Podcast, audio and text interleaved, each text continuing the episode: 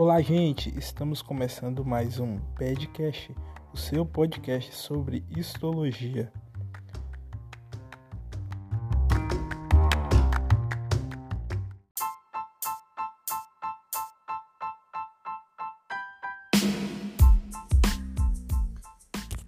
Eu sou Pedro e hoje estarei fazendo algumas perguntas para as nossas colegas Jordana e Maria Tamara. E o nosso assunto de hoje é tecido sanguíneo. Venha conosco aprender um pouco mais sobre o sangue.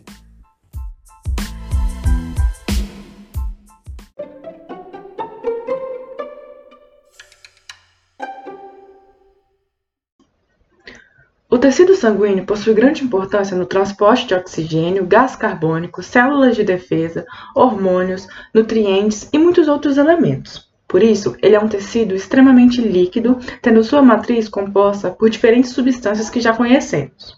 Esse tecido se movimenta a partir dos batimentos cardíacos, que é um sistema que está relacionado ao nosso próximo tema, e se encontra nos vasos, artérias, veias, capilares e vênulas.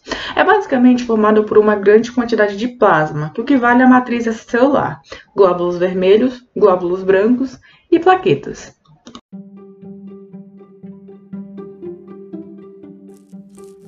O sangue é vermelho?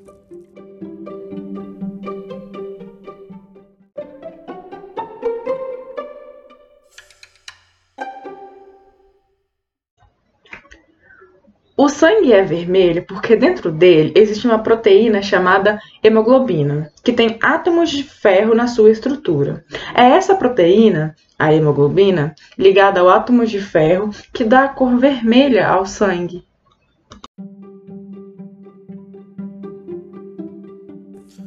Quais os elementos que constituem o tecido sanguíneo?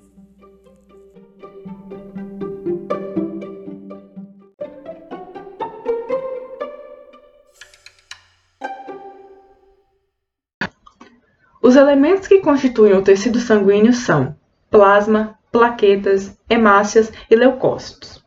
Plasma é formado por 80% de água, por isso ele é extremamente líquido, mas também possui proteínas plasmáticas e produtos de transporte, sendo então um meio de transporte para as várias substâncias que são disponibilizadas na corrente sanguínea. Plaquetas são fragmentos citoplasmáticos de uma célula gigante da medula óssea, chamada megacariócito. São importantes no processo de coagulação sanguínea, tanto na prevenção quanto na interrupção desses eventos, ou seja, elas são extremamente importantes para a reparação dos vasos sanguíneos, sendo como uma cola. Por exemplo, em um ferimento, elas se direcionam ao vaso sanguíneo rompido, formando um tampão, e também proporcionam a atuação de substâncias que auxiliam neste processo. As hemácias são estruturas de forma discoide e achatadas no centro. Apresentam núcleo, exceto no caso dos mamíferos, e elas possuem em seu interior moléculas de uma proteína chamada hemoglobina, que está associada ao ferro, sendo assim a responsável pela coloração vermelha no sangue e também pela captura de oxigênio nos pulmões, transportando-o para as células do corpo. Quanto ao gás carbônico, menos de 20% dele se une à hemoglobina e o restante é transportado pelo plasma. As hemácias também são chamadas de glóbulos vermelhos e eritrócitos e são anucleadas, pois elas perdem o núcleo durante o processo de diferenciação celular. Isso é um processo importante, pois sem o núcleo elas possuem uma maior facilidade em se dobrar e passar pelos vasos. Existem dois tipos de eritrócitos. Um que está relacionado ao feto, pois a disponibilidade de oxigênio é pouca, então é necessária uma afinidade maior, e o outro que é comum no adulto. Os leucócitos são também chamados de glóbulos vermelhos e são células de um formato circular dotadas de núcleo e desempenham funções de acordo com o tipo celular, embora né, a função principal seja de defesa. Elas correspondem a pouco mais de 1% do volume sanguíneo.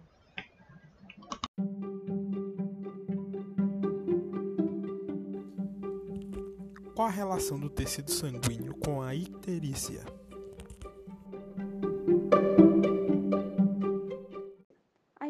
Icterícia é bem comum em recém-nascidos, mas pode acontecer com os adultos, e ela é caracterizada pela coloração amarelada da pele. Isso ocorre por causa da hemoglobina, que passa por uma degradação, formando o que chamamos de bilirrubina. Essa bilirrubina é degradada no fígado e possui uma cor amarela. Então, esse problema está relacionado nessa degradação, pois pode acontecer do feto ter incompatibilidade sanguínea com a mãe, gerando concentrações altas, sobrecarregando o fígado, fazendo a criança desenvolver a icterícia. Também pode ocorrer a imaturidade hepática, onde o fígado não está totalmente formado. Então, à medida em que as hemoglobinas se degradam em bilirrubina e se direcionam para o fígado, ele se sobrecarrega e desenvolve o mesmo problema. Nos adultos, isso acontece atrelado a problemas hepáticos. É importante destacar que devemos ter muito cuidado com essa doença, pois, se não tratada, pode causar danos cerebrais.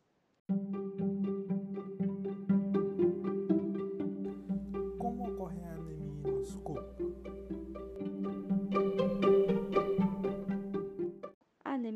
caracterizada pela baixa concentração de hemoglobina ou por um processo afuncional dessas células.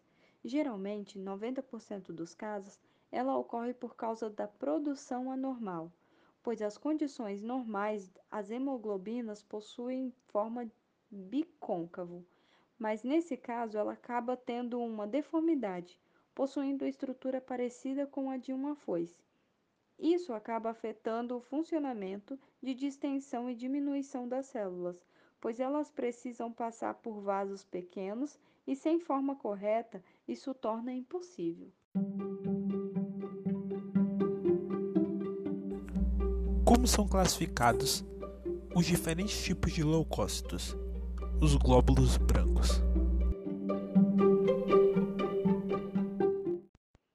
São divididos em dois grandes grupos, os leucócitos granulosos e agranulosos. Nos leucócitos granulosos temos os neutrófilos, que fagocitam microorganismos invasores e partículas estranhas. São os leucócitos mais abundantes.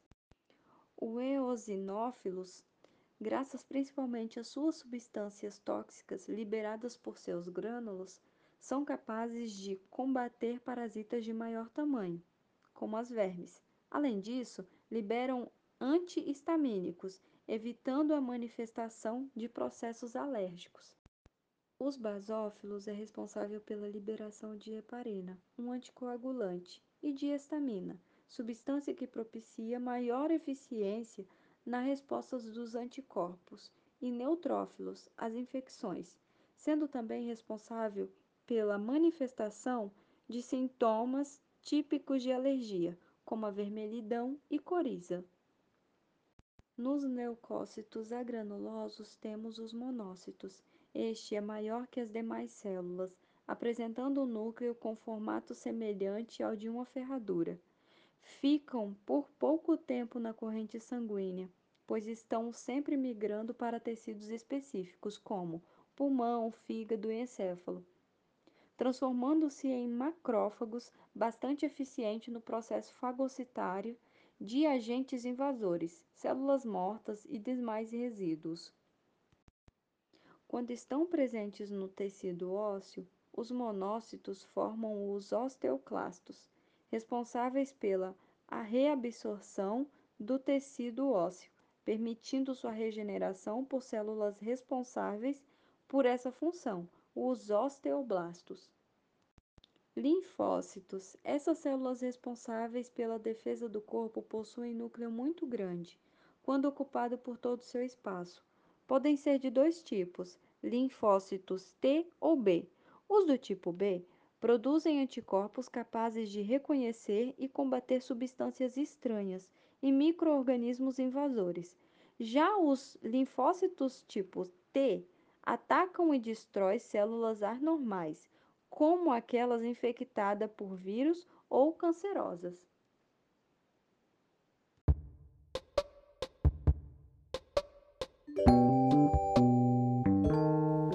Esse é o nosso tecido sanguíneo. Espero que você tenha gostado. Tem algumas células e o processo de coagulação que é um pouco complicado de entender, mas espero que você tenha entendido. E em breve teremos o nosso próximo episódio do Badcast. Fique conosco e venha aprender mais sobre histologia. Tchau!